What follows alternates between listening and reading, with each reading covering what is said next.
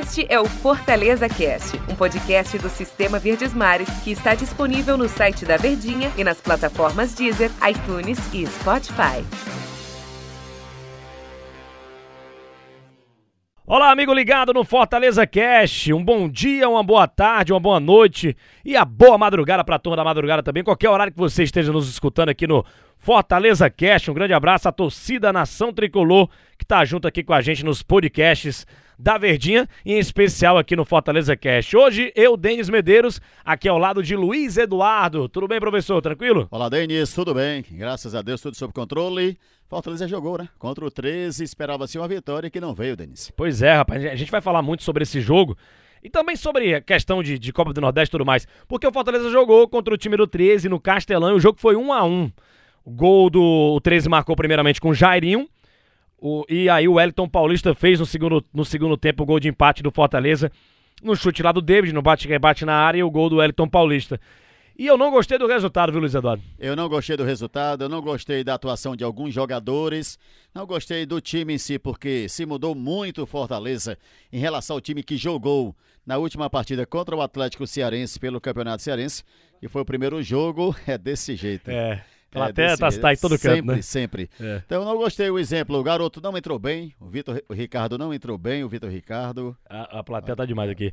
Mas não, não, não jogou bem o lateral direito, se chamou muita atenção. O Vitor Ricardo entrou, o lateral direito, e realmente não jogou bem. Acabou sendo substituído, entrou o Juninho ali na vaga dele. O Ederson virou o lateral direito na, na, na partida do time do Fortaleza mas algumas peças, não só o Vitor Ricardo, não se deram muito bem, até porque o Enderson Moreira já tinha falado, o Enderson não estava no comando da equipe porque foi expulso na rodada passada contra o Sampaio Corrêa, e o treinador foi o Luiz Fernando, o auxiliar técnico isso. lá do time do Fortaleza. E o Enderson já tinha avisado isso para nós da imprensa, para o torcedor do Fortaleza de uma maneira geral a gente vai rodar o elenco, a gente vai virar, vai rodar as peças, porque eu preciso saber o time que eu tenho nas mãos, né? O time que o Fortaleza contratou. Então, por isso que, que a, a gente viu um time bem modificado. Foram sete mudanças, né, em relação ao jogo contra o Atlético mudanças, Cearense, né? Isso, sete mudanças. Tivemos aí o, o Felipe Alves que jogou a última partida, o Wanderson, o Bruno Melo entrou, mas depois saiu, entrou o Carlinhos, né? Tivemos também ali, daquele time que o permaneceu, Ederson, né? o Ederson ali no meio de campo. O Romarinho, o Oswaldo, todo... esses daí não jogaram. Não jogaram, o Atlético. Né? O Atlético Cearense, esse ataque Romarinho, Oswaldo, Elton Paulista, eles foram poupados no jogo contra o Atlético. E aí, Denis, fica aquela interrogação. O torcedor gosta de resultado positivo. Se o treinador vai rodar o time, tudo bem. É uma opção, até porque ele, ele precisa rodar para ele conhecer as peças, encaixar e formar o time também, ideal. E também a temporada dos caras foi, foi, foi bem desgastante nessa temporada, emendando aí 2020 e 2021. Rapaz. Buscando também o resultado, cai não cai, né? Aquela tensão também. Psicológico danado também, ficar batido. E, e, você falou muito bem, o torcedor de time, de time grande, como é o caso do Fortaleza, ele não vai esperar que o time ele, ele, quer. É, beleza, o time vai entrar é, modificado, vai jogar time misto, time reserva. Mas ele quer resultado, né, professor? Quer resultado porque Acima de tudo está o nome da instituição, Fortaleza Esporte Clube. O time da garotada, o Parque dos Campeonatos, o Tricolor de Aço. Então o Fortaleza, ele, o torcedor do Fortaleza, ele cobra por vitórias e aí quando essa vitória não vem, ele já começa a reclamar, já começa a achar que o time não está legal, já começa a exigir novas contratações. Mas, Denis, também a gente tem que dar um crédito para o trabalho do Wenderson. A gente sabe que é início de temporada, ele é um excelente treinador. Hoje não esteve, né? Nesse jogo contra o 13, ele não esteve na área técnica. O Luiz Fernando Flores foi quem comandou a equipe. Mas o Anderson está acompanhando. Ele vê a equipe, ele conhece os jogadores. E pouco a pouco ele está percebendo que alguns atletas que foram contratados, esses daí deverão, se não ser titulares, serão boas opções para ele, né? O, o, o Ederson. Um volante, joga muito. Hoje jogou na lateral. Também deu muito trabalho ali o time do 13 no segundo tempo. O Robson, que já entrou no final, poderia ter entrado mais cedo.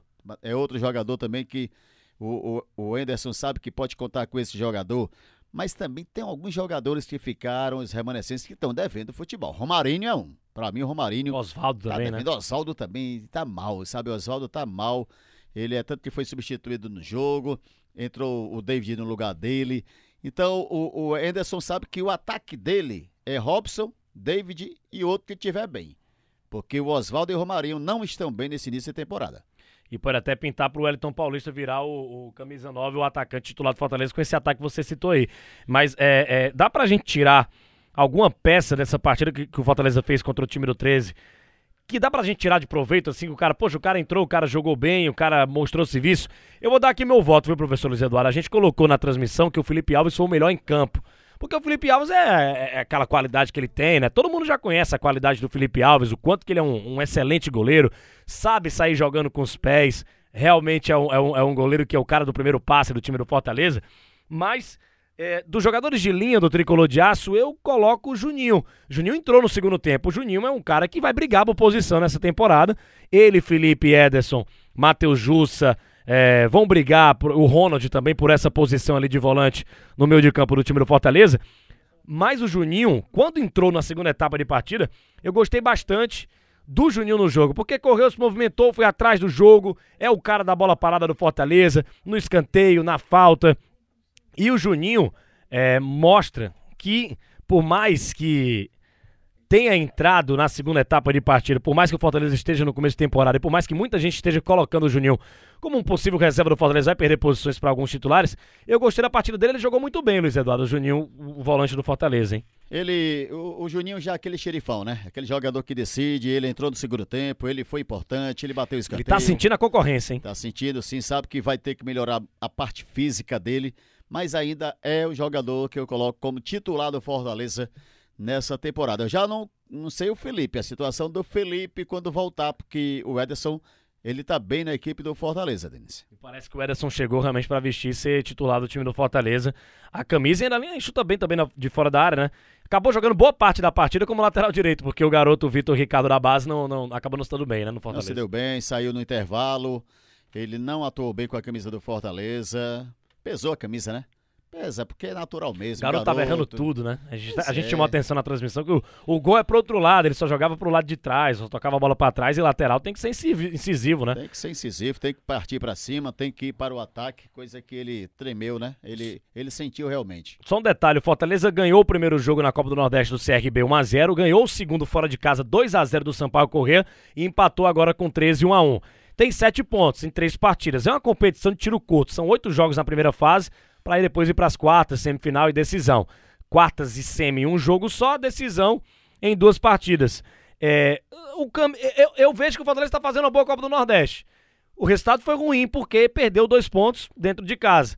Mas até o momento a Copa do Nordeste do Fortaleza é boa, né? Três jogos, duas vitórias e um empate. É, e dentro daquela margem que durante a competição, nessa primeira fase, alguns resultados vão sair assim do, daquilo que é planejado, esse jogo foi um.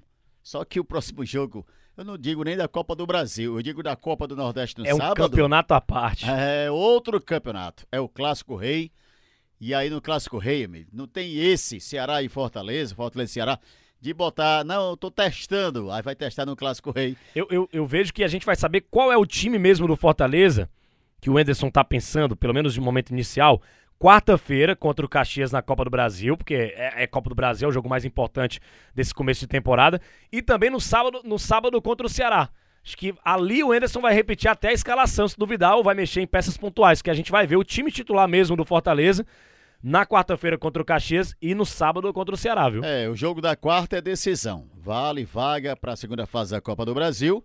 E o jogo de sábado, como você falou, um campeonato à parte. Ceará e Fortaleza é a rivalidade que está em jogo, a cobrança é muito maior do torcedor por um resultado positivo, tanto de um lado quanto de outro. Só um detalhe, a gente transmite muitos jogos, né, de dos nossos clubes cearenses, em especial o time do Fortaleza está transmitindo transmitiu o Fortaleza 3, né? A gente estava na transmissão lá do Isso. do Wilton Bezerra, professor. E me chamou a atenção esse lateral esquerdo do 13, hein? O Emerson. Rapaz, o cara é bom custava nada fazer uma consultazinha lá no 13, acompanhar esse cara mais de perto, esperar terminar a competição para ver o que, é que ele faz. E se ele realmente for o que mostrou no Castelão, gostei demais desse lateral esquerdo aí do time comandado pelo Marcelinho Paraíba, ex-jogador do Fortaleza, inclusive, grande, foi craque demais o Marcelinho Paraíba, hoje é técnico. O lateral esquerdo do 13, o Emerson, foi o cara mais perigoso do, do, do 13. O mais perigoso, sim, ele é aquele jogador que buscou o ataque ali pelo lado esquerdo, também gostei bastante da atuação dele, do Cleito Domingues, enquanto também teve pernas. Foi aquele jogador que levou o 13 para o ataque, teve as melhores chances. E o 13 tá, olha, vai dar trabalho, viu? Bem treinado pelo Marcelinho Paraíba, viu, Denis? É, empatou com o CSA, ganhou do Altos, empatou agora com o Fortaleza, tem cinco pontos na competição.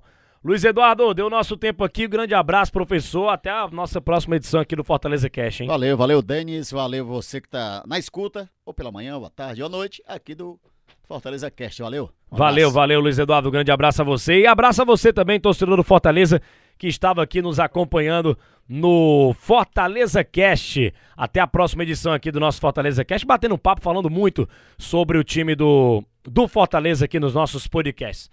Valeu, galera. Um grande abraço a todos. Este é o Fortaleza Cast, um podcast do Sistema Verdes Mares que está disponível no site da Verdinha e nas plataformas Deezer, iTunes e Spotify.